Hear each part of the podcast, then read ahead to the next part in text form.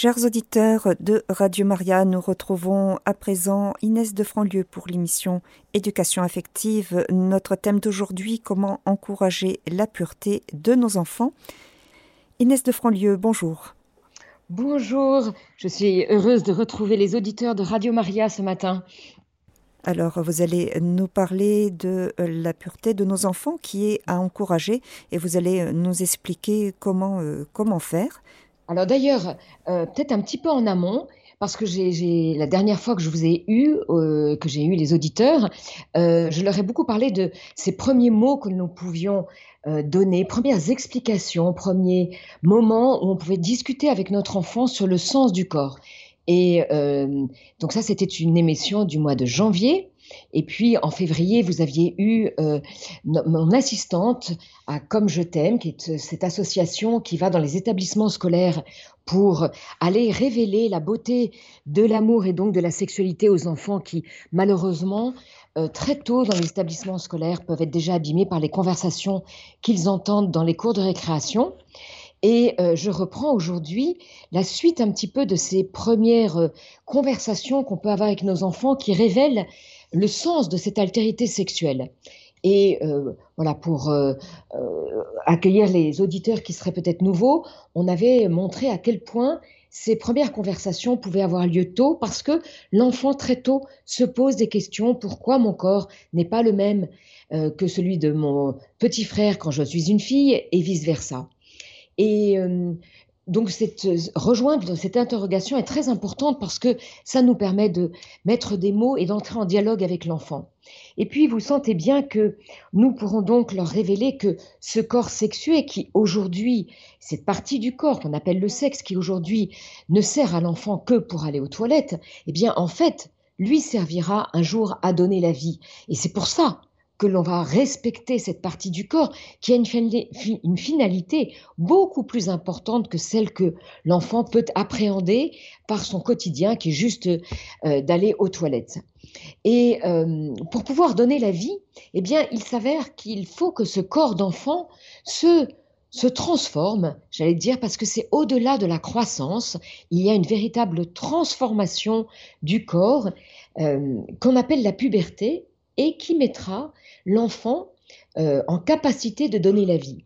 Et à ce moment-là, d'ailleurs, on ne parlera plus de l'enfant, mais euh, alors bien sûr, dans le, j'allais dire la transformation du corps, il passera un corps d'adulte, même si nous, nous savons bien qu'il n'en devient pas pour autant un adulte. Ah oui, c'est intéressant, c'est que ça nous dit bien que la personne humaine n'est pas faite que d'un corps, et on voit que cette dimension de la personne, le corps, va grandir très vite et va devenir adulte en fait très tôt.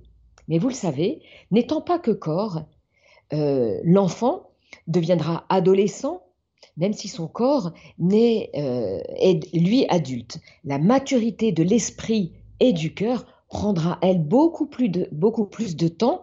Et c'est d'ailleurs quelque chose que je dis aux enfants dans l'établissement scolaire, mais que j'ai évidemment dit à mes enfants, c'est que euh, oui, le corps devient un corps d'adulte qui nous met en capacité de donner la vie, et c'est loin d'être neutre, mais n'étant pas que corps, le cœur et l'esprit ne sont pas encore évidemment prêts à accueillir, à avoir la responsabilité de la vie. Et donc, ça veut bien nous dire que même si le corps est déjà en capacité de donner la vie, ce n'est pas du tout le temps, évidemment, des gestes de l'amour. Et c'est pour ça que j'ai encouragé depuis le début où j'ai la joie d'avoir ces auditeurs à, bien sûr, toujours parler, euh, quand on parle du corps et de la sexualité, toujours associer corps et cœur. Et c'est la grande spécificité de la sexualité humaine.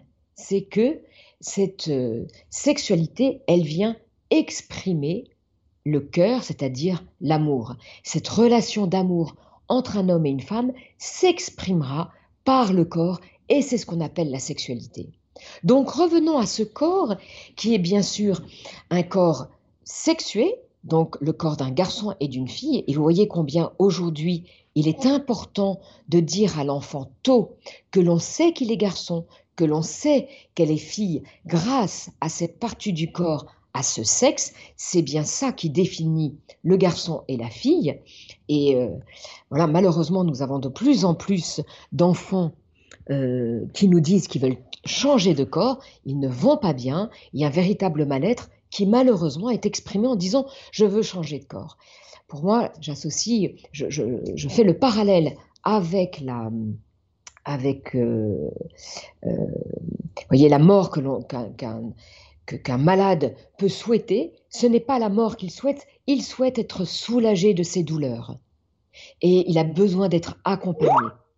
De la même façon, euh, l'enfant qui dit qu'il ne se sent pas bien dans son corps, il faut entendre cette souffrance, mais évidemment ne pas accéder à sa demande.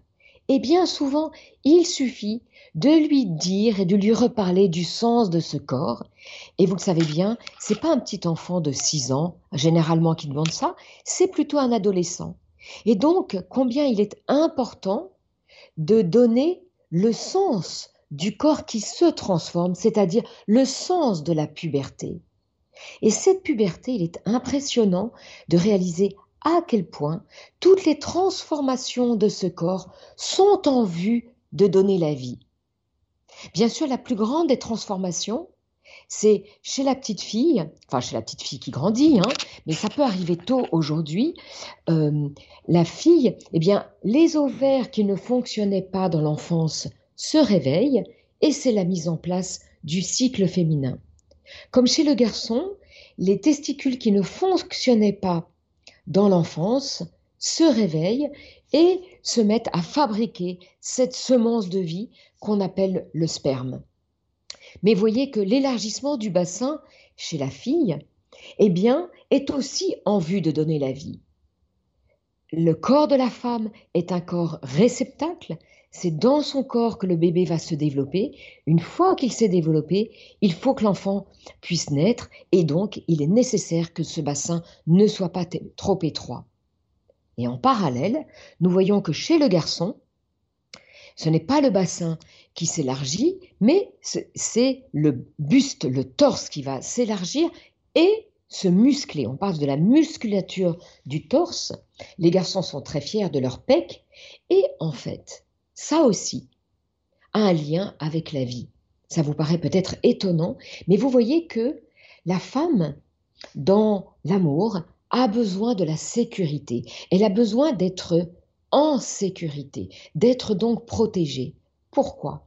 Parce qu'en fait, intuitivement, parce que son corps est réceptacle et donc que c'est en elle qu'elle accueille le, j'allais dire la conséquence, mais j'espère pouvoir toujours dire le fruit de l'amour, l'enfant, la femme ressent intuitivement qu'elle a besoin d'être protégée. L'amour la rend fragile. La femme n'est pas fragile en tant que telle, mais l'amour la rend fragile. Pourquoi? Parce que c'est en elle que les conséquences de l'amour seront présentes. C'est en elle que l'enfant va se développer. Et elle sent donc intuitivement qu'elle a besoin à ce moment-là d'un homme auprès d'elle, d'un père pour l'enfant. Voilà pourquoi la femme a tellement besoin d'être en sécurité dans l'amour. C'est parce que en elle, elle portera le fruit de l'amour. Et donc, eh bien, je crois que cette musculature de l'homme qui se développe dit quelque chose du besoin de protéger la femme. L'homme n'a pas besoin d'être protégé, en fait il a besoin d'être protégé. Et voyez cette dimension que, que la femme ressent, je vois aujourd'hui qu'elle la refuse, parce qu'elle aurait l'impression que ce serait un signe de fragilité. Non, ce n'est pas qu'elle est fragile, mais l'amour la rend fragile parce qu'elle portera en elle euh, les conséquences de l'amour. Et l'homme, il a besoin de protéger. La femme, aujourd'hui, qui sans doute se défend de vouloir être protégée, hein, et qui va garder voilà, une certaine indépendance, elle ne veut pas dépendre de l'homme, eh bien peut-être qu'il y a là quelque chose qui fragilise le couple, qui fragilise l'amour. Parce que l'homme va avoir besoin d'aller peut-être protéger quelqu'un d'autre. Voilà, et ça c'est qu'une dimension qu'on a beaucoup de mal à entendre aujourd'hui. Mais il est important, voilà, de revenir à ce corps qui nous dit beaucoup de choses. Euh, une, autre, une autre transformation du corps, évidemment, et c'est le premier signe d'ailleurs de la transformation de la puberté, c'est la pilosité. Et la pilosité, eh bien, c'est intéressant de voir qu'elle va être évidemment un peu différente homme-femme, parce que chez l'homme, elle sera plus abondante, mais vous voyez que chez la femme, en particulier, elle vient cacher le sexe. Cacher nous renvoie à un nouveau sentiment qui apparaît avec la transformation du corps, qui fait que l'enfant, devenu adolescent, euh, l'enfant ne se montre plus nu devant l'autre. Je vous l'avais dit, la euh, pudeur chez l'enfant n'est pas réelle. L'enfant n'a pas vraiment de pudeur quand il est petit. Et souvent, ça inquiète les parents. Et moi, je dis aux parents, ne soyez pas inquiets. La pudeur, elle se développe absolument naturellement avec la transformation du corps, c'est-à-dire avec la puberté qui commence à arriver. Bien souvent, les parents s'affolent et du coup envoient un message contraire euh, à la beauté du corps fait pour un jour aimé en disant qu'est-ce que tu fais tout nu, comment ça se fait que tu te comportes comme ça, alors que l'enfant, naturellement, n'a pas encore véritablement de pudeur. Voyez? Et il, ne s'agit pas d'envoyer un message négatif sur le corps. Hein. On peut tout simplement dire à son enfant Ah, je te vois, tu es tout nu, là tu vas attraper froid, va vite t'habiller. Oh, c'est pas l'endroit pour se changer, l'entrée de l'appartement. Va donc te changer dans ta chambre ou dans la salle de bain. Voyez?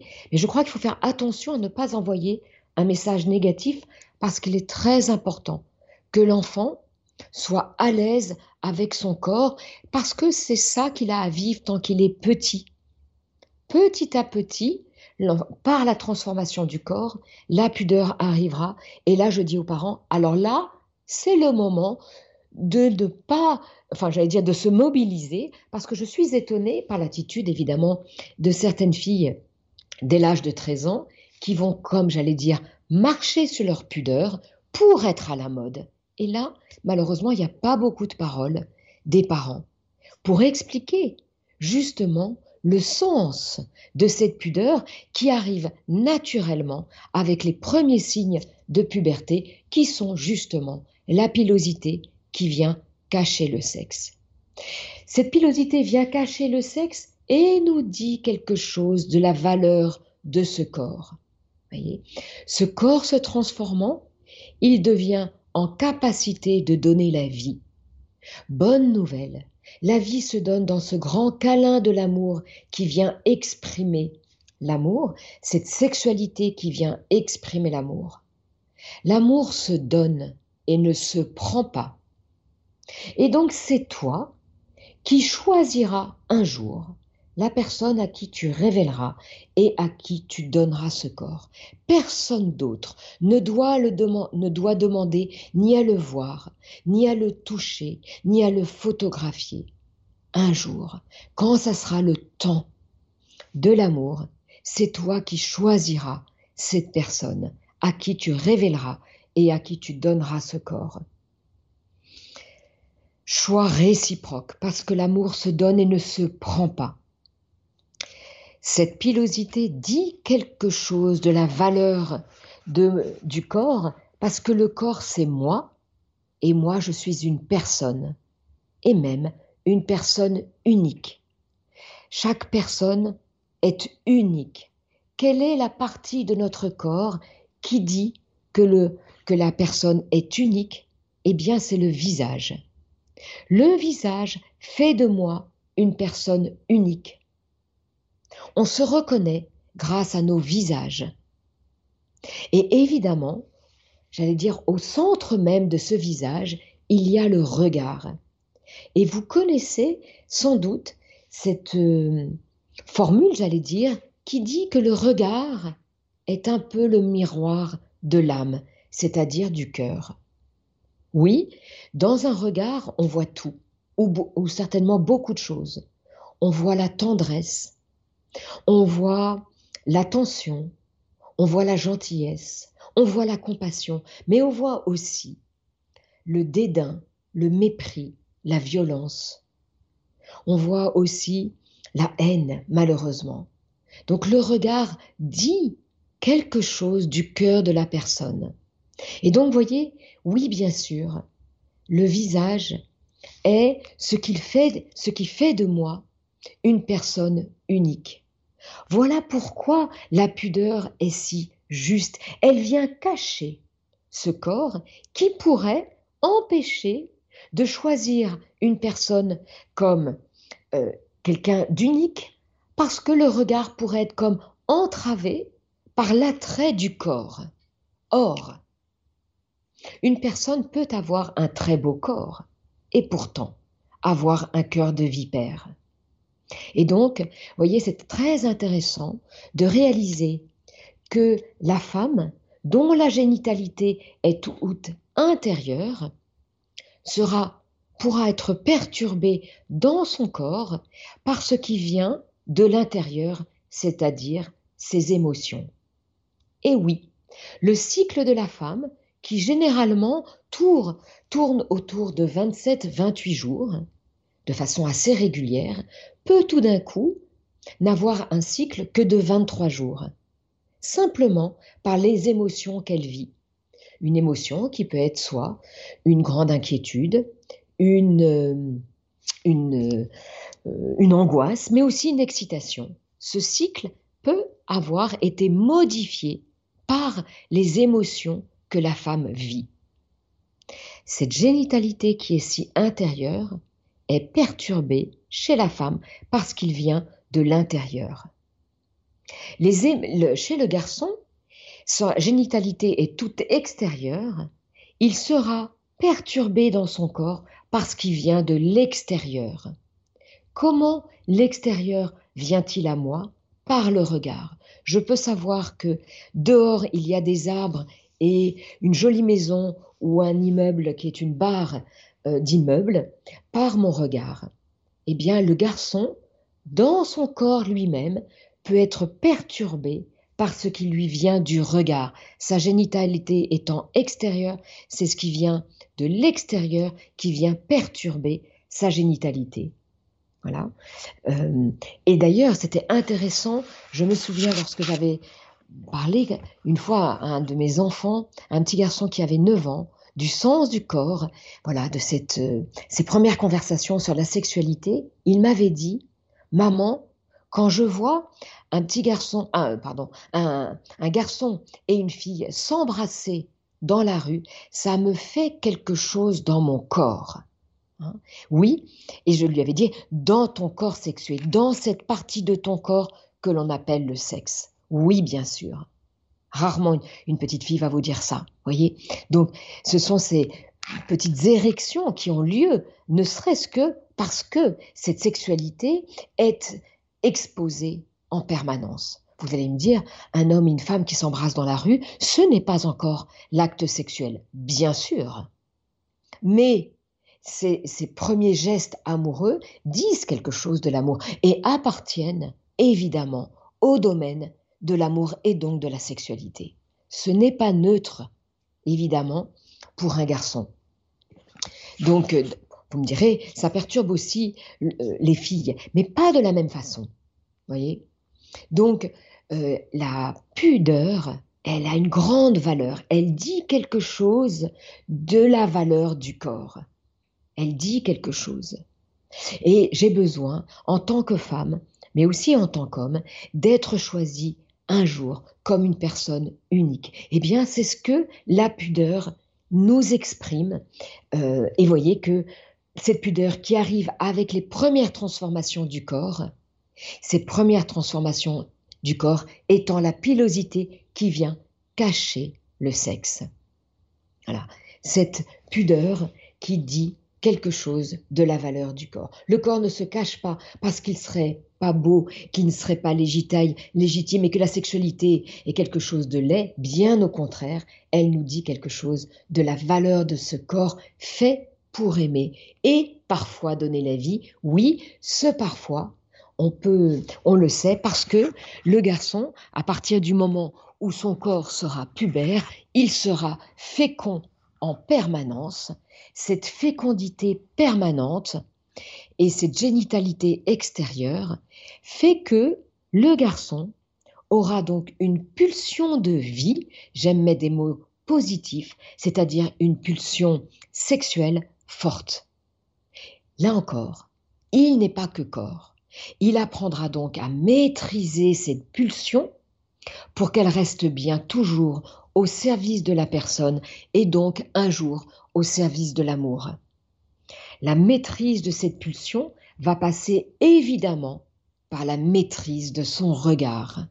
Et vous voyez combien aujourd'hui nos garçons, nos jeunes adolescents sont mis en difficulté par cette sexualité exposée absolument en permanence, exposée partout euh, par les publicités euh, qui, ont toujours, qui malheureusement sont toujours, sont bien souvent sexualisées. Et ça a commencé par ces publicités de Coca-Cola, mais aujourd'hui c'est bien plus grave que ça. Nous avons juste simplement des, affiches sur euh, voilà, en permanence euh, troublante sur la sexualité. Et voyez que cette évolution par rapport euh, à la sexualité et donc à l'identité sexuelle fait que nous n'avons pas uniquement des, j'allais dire un homme et une femme qui s'embrassent ou voire plus loin, mais aujourd'hui des corps qui sont comme androgynes, on ne sait pas quelles sont ces deux personnes qui s'embrassent, deux qui ont l'air, euh, alors bien sûr parfois très euh, très clairement deux hommes, deux femmes, bien sûr. Donc euh, cette homosexualité qui est évidemment exposée en permanence, mais aussi androgyne, c'est-à-dire je ne sais pas, est-ce que c'est un homme, est-ce que c'est une femme, voilà. Et tout ça qui évidemment perturbe profondément nos enfants sur le sens véritable de leur corps différent et donc de ce qu'ils vivent dans le corps qui est différent, homme-femme. Bien sûr que la sexualité, elle est vue en vue, elle est faite pour dire l'amour, mais aussi donner la vie. Voilà. Il y a la vie et sinon, il y a bah, la mort, en fait. Hein. La vie ou la mort. Il n'y a pas des demi-vies, des demi-morts. Non. Voilà. C'est pour ça que l'amour, l'amour et la vie sont liés. Corps et âme, bien sûr, sont liés. La personne, elle dit euh, la, la sexualité pour exprimer l'amour.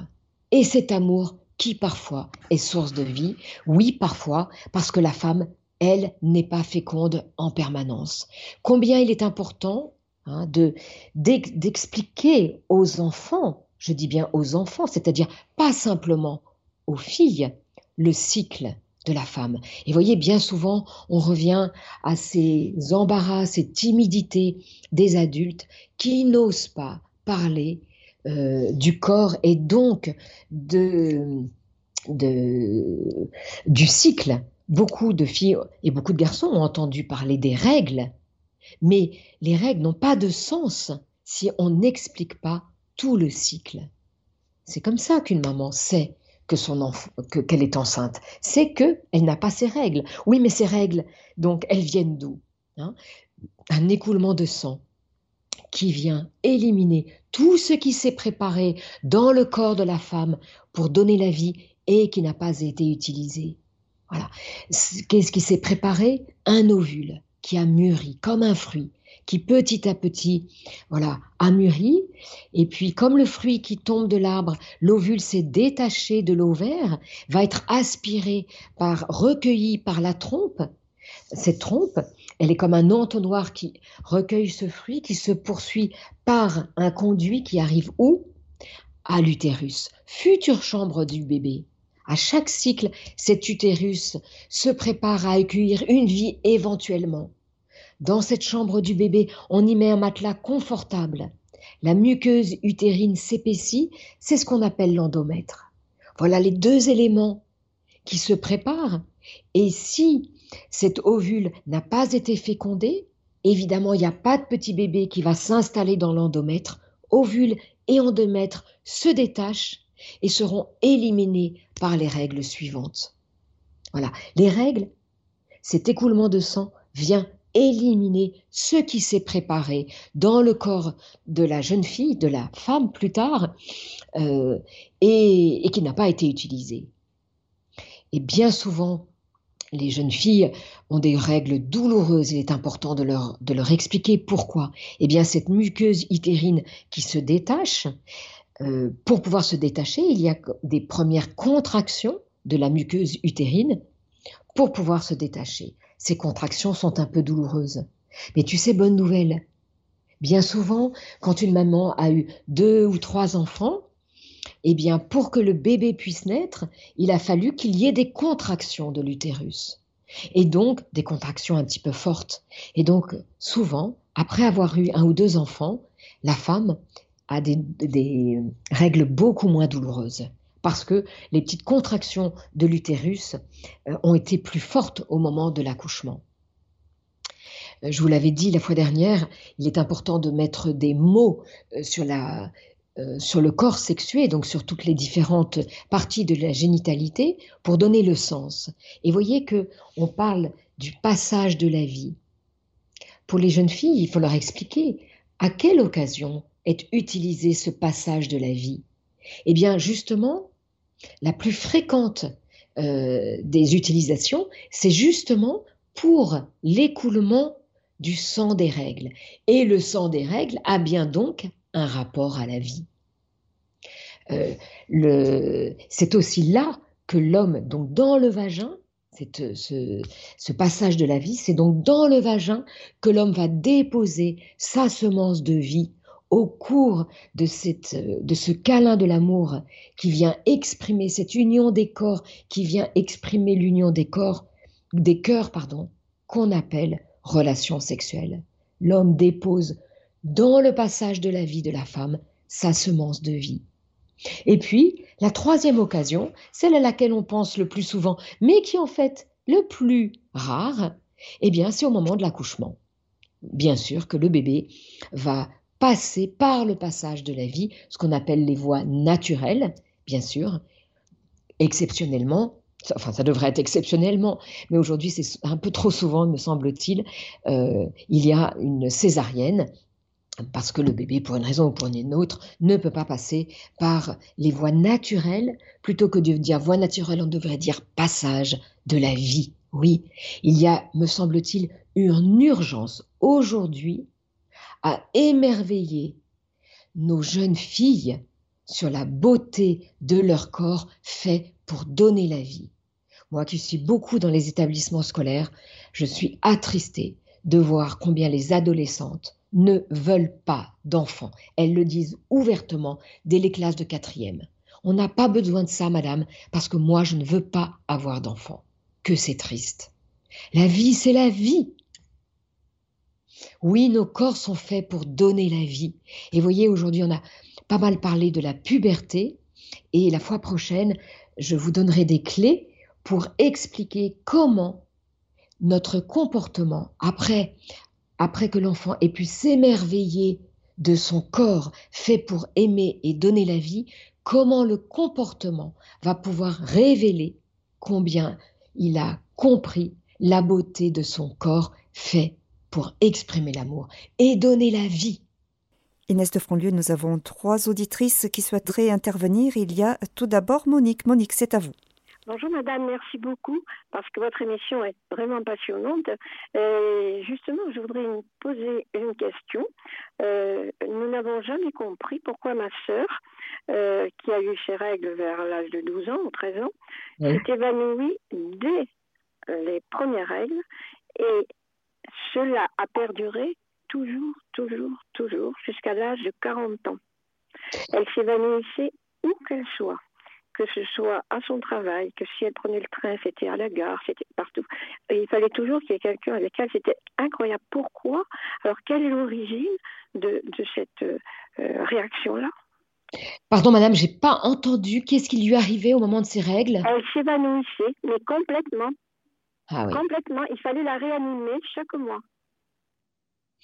Alors, très honnêtement, je suis vraiment pas médecin. Donc, euh, peut-être que l'origine était. répondre non plus. Pardon? Le médecin qui a été consulté n'a pas pu y répondre. Donc, ah. je pense qu'une psychologue pourrait peut-être davantage y répondre.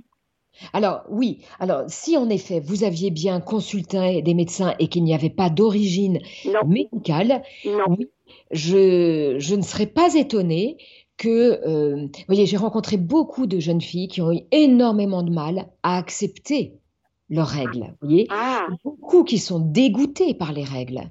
Ah. Bien sûr, et, n'en comprenant pas le sens. Et ce dégoût euh, peut être assez, assez fort. Et puis, euh, voilà, vous savez, ce dégoût peut venir évidemment simplement personnellement, aussi par parfois ce qu'on a pu entendre de la, de la sexualité, voir, peut-être avoir subi, malheureusement, je, je, m'autorise à dire ça, euh, et voyez que c'était des sujets, ou ce sont des sujets qui sont parfois tellement tabous dans les familles que euh, des enfants ont pu être blessés plus ou moins gravement parce qu'ils entendent, parce qu'ils voient, parce qu'ils ont subi. Et comme on n'en parle pas en famille, eh bien, on n'en a pas parlé. Beaucoup, beaucoup de parents me disent, Madame, pourquoi mon enfant ne m'a pas dit? Et je dis aux adultes, je dis aux parents, c'est aux parents de parler pour que leurs enfants leur parlent. Vous voyez, un enfant qui est une éponge, il sent extrêmement rapidement le mal-être, la timidité, l'embarras des parents qui ne veulent pas parler de ces sujets. Et donc, inconsciemment ou plus ou moins consciemment, il se dit, ce sont des sujets dont on ne parle pas avec les adultes. Et en tous les cas, dont on ne parle pas avec les parents. Du coup, quand ils sont agressés verbalement, visuellement, voire plus, voyez, à touchement, à qui, comment voulez-vous qu'ils en parlent puisque personne ne leur a jamais parlé du sens du corps? Oui, c'est ça. Mm. Alors, je ne peux pas garantir, et bien sûr, ni euh, affirmer que votre sœur ait subi. Ah non, elle n'a rien subi, ça je peux vous l'assurer, non. Mais en tous les cas, elle a sans doute, s'il n'y avait rien au point de vue médical, euh, elle a sans doute, oui, elle avait sans doute peut-être du mal à accepter ne serait-ce que ce corps et, et ce qu'il révélait, voyez? Oui, je pense que c'est plutôt cela parce que vous voyez, elle était très très jolie et elle ne s'est jamais mariée parce qu'elle n'a pas voulu. Ah oui. elle n'a jamais, elle, euh, voilà, c'est ça, elle n'a jamais jamais eu de même de petite amie quoi que ce soit, non. Mais par contre, elle, aime beaucoup euh, ses neveux, tout ça, voilà, elle les aime beaucoup. Mais elle, elle n'a jamais voulu construire. Elle était vraiment très belle. Et bon, elle avait, et non, elle avait beaucoup de succès, mais non, ça ne l'intéressait pas du tout. Elle préférait ses neveux plutôt que de construire elle-même un foyer. Et je pense que vous avez peut-être raison, certainement raison. Hein. Oui, c'est psychologique plutôt. Ben, et oui, vous savez, c'est, euh, ça peut c'est mystérieux de, euh, de, voir à quel point, alors qu'on est au cœur de la vie, à quel point les adultes ont eu du mal et on continue à avoir du mal à aborder ces sujets. Et c'est pourtant tellement important, tellement important. Bah, écoutez, je vous remercie beaucoup, madame. Bah, écoutez, je vous en prie. Merci beaucoup. Alors donc, il n'y a, pas de solution dans ce cas-là. Euh, on, ne peut pas savoir, euh, elle-même d'ailleurs, lorsque je lui en parle, elle me dit, je ne sais pas pourquoi. Alors euh, là, pour le coup, euh, n'hésitez pas à demander à Radio Maria mes, mes coordonnées si euh, votre voilà votre sœur. Ah oui, oui, oui. Quelqu'un est en parler, en discuter. Ça, je serais D'accord. D'accord. Je remercie beaucoup, Madame, de votre gentillesse et de votre compétence. Merci beaucoup, Madame. Au revoir, Madame. Merci, au revoir, Madame. C'est Monique. Merci, Monique. Au revoir. Ah, au revoir. Nous avons Marie-Léonore qui souhaiterait intervenir. Marie-Léonore, c'est à vous. Oui, merci. Bonjour Madame de Franlieu, merci encore et toujours pour euh, vos émissions euh, remarquables.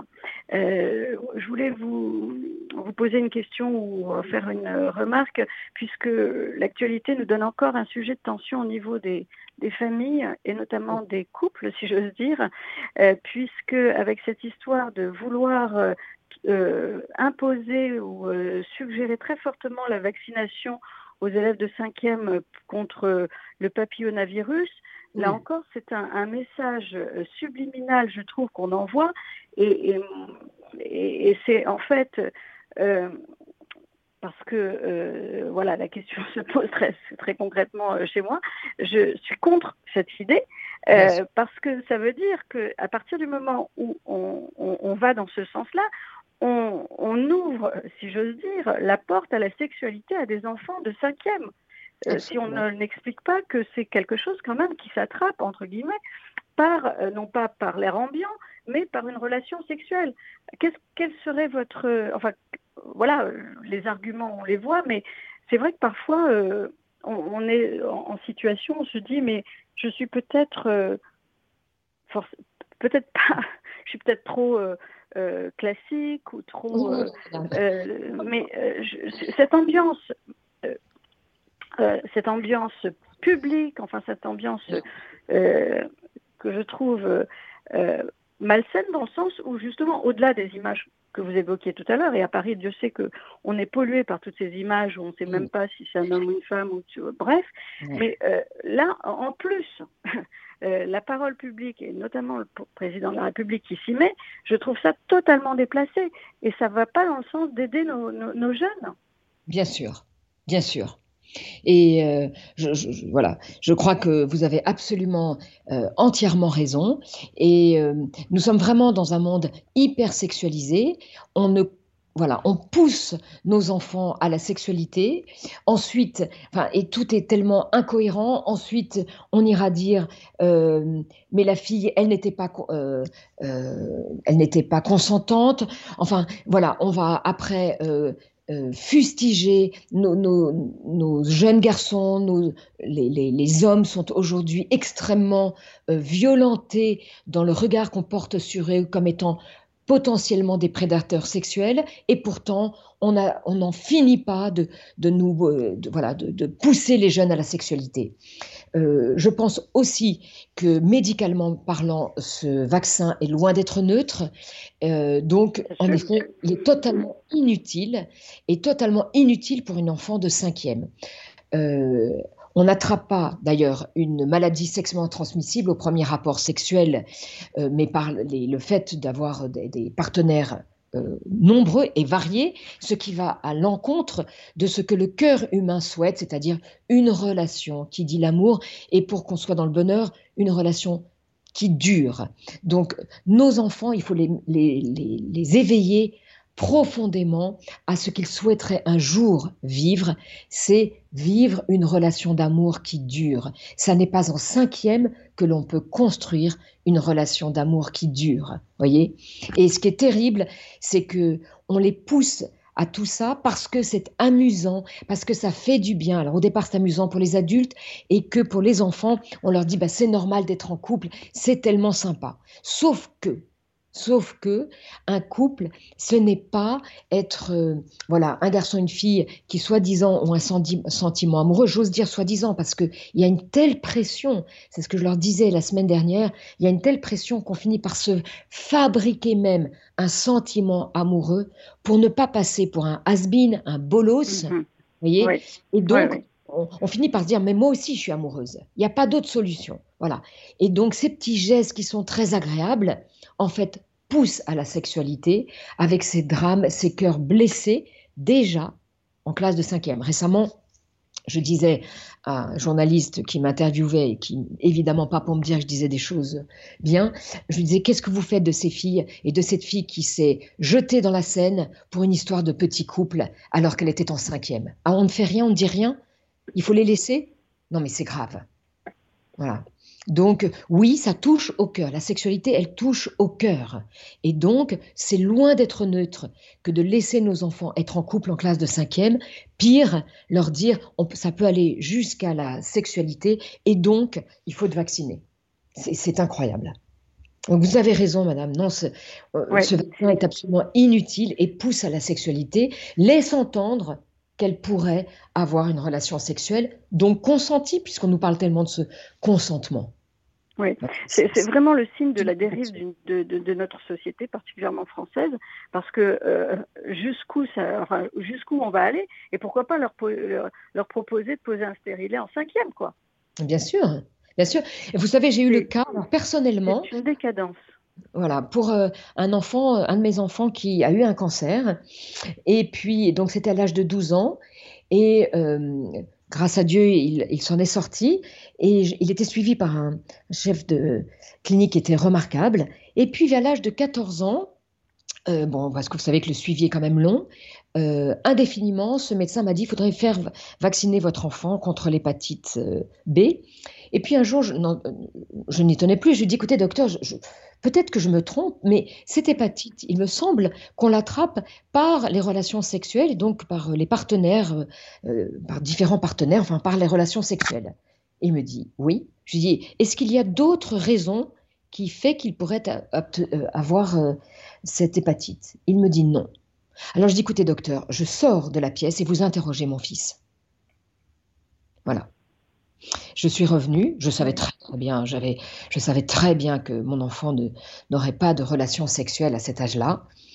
Et je, je me souviens de, de, mon, de ce médecin assez bousculé par...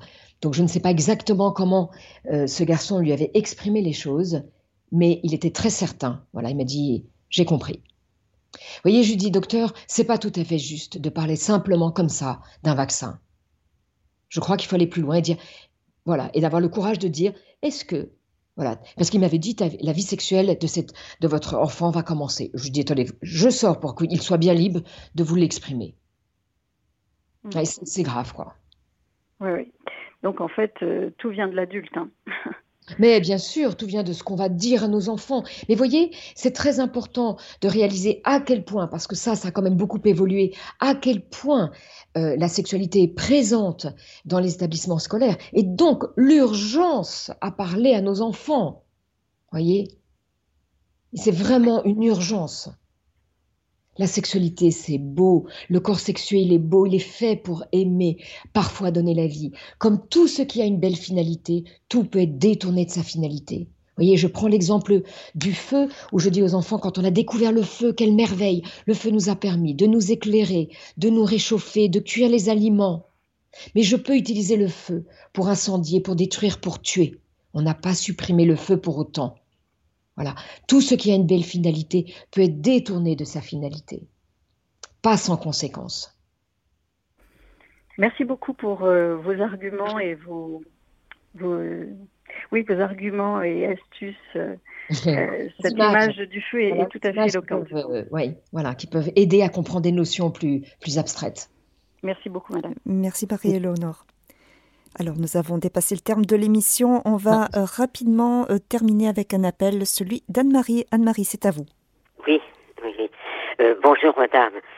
je vous remercie infiniment pour tout votre enseignement et vraiment je suis je suis secouée, je le dis très simplement parce que j'ai appris beaucoup de choses et ça correspond tellement tellement à tout ce que je pense.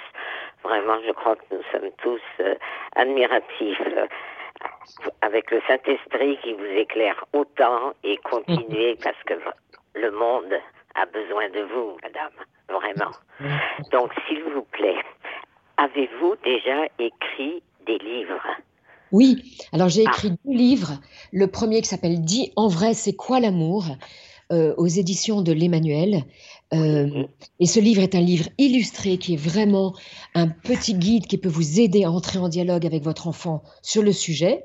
Voilà, il est, il est vraiment, tout l'enjeu était l'illustration, je crois qu'il est beau, à l'image de ce que je voulais donner comme message aux enfants. Et puis un autre livre qui s'appelle Amour et sexualité, comment en parler aux enfants et aux adolescents, qui s'adresse plus aux adultes. Voilà, euh, euh, je pense que Radio Maria pourra vous redonner tout ça. Oui, oui, oui, parce qu'il y a assez peu de temps que je connais Radio Maria, là aussi, c'est un cadeau du ciel. Mais vraiment, euh, ah, je suis, parce que c'est pour mes petits-enfants, et je viens, nous venons d'avoir le baptême dimanche dernier, et vraiment, c'est très fort. C'est comme d'avoir la grâce que nos petits-enfants soient tous baptisés. Ce sont des grâces énormes à l'heure actuelle. Voilà. Et donner vous pouvez vraiment donner aux mamans de voilà vos enfants et, beaux enfants euh, euh, ce livre qui les aidera à entrer en dialogue plutôt qu'il ne. Il faut vraiment le, voilà. Oui oui. Et si je peux me permettre juste des, un livre aussi qui, qui est à connaître, euh, ça nous vient du Canada par euh, Léandre Lachance, la Fondation des Choisis de Jésus.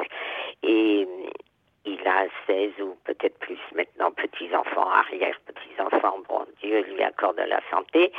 Et du coup, il, les livres s'intitulent Grand-papa euh, et grand-maman peut-être euh, vous racontent. Alors là aussi, ce sont des, des dessins faits par un jeune que les enfants peuvent colorer et tout est orienté pour découvrir Jésus, mais par des histoires euh, réelles, si vous voulez. Et c'est très, très, je le trouve aussi très riche. J'ai pas encore expérimenté avec mes petits enfants, mais ça va venir. Et je dis échangeons, parlons, parce que c'est l'avenir, c'est l'avenir, nos petits enfants, c'est. Merci encore, madame, et je vais prier pour votre mission, parce que elle est importante. Merci. Merci, Anne-Marie. Au revoir. Voilà, merci Inès de Franlieu. Nous avons largement dépassé le terme de l'émission. Merci beaucoup pour euh, avoir pris ce, temps pour nous parler de, ce thème et à très bientôt. merci. Au revoir. Chers auditeurs de Radio Maria, c'était l'émission Éducation affective avec Inès de Franlieu. Notre thème d'aujourd'hui, comment encourager la pureté de nos enfants. Et vous pourrez réécouter cette émission en podcast sur notre site internet www.radiomaria.fr.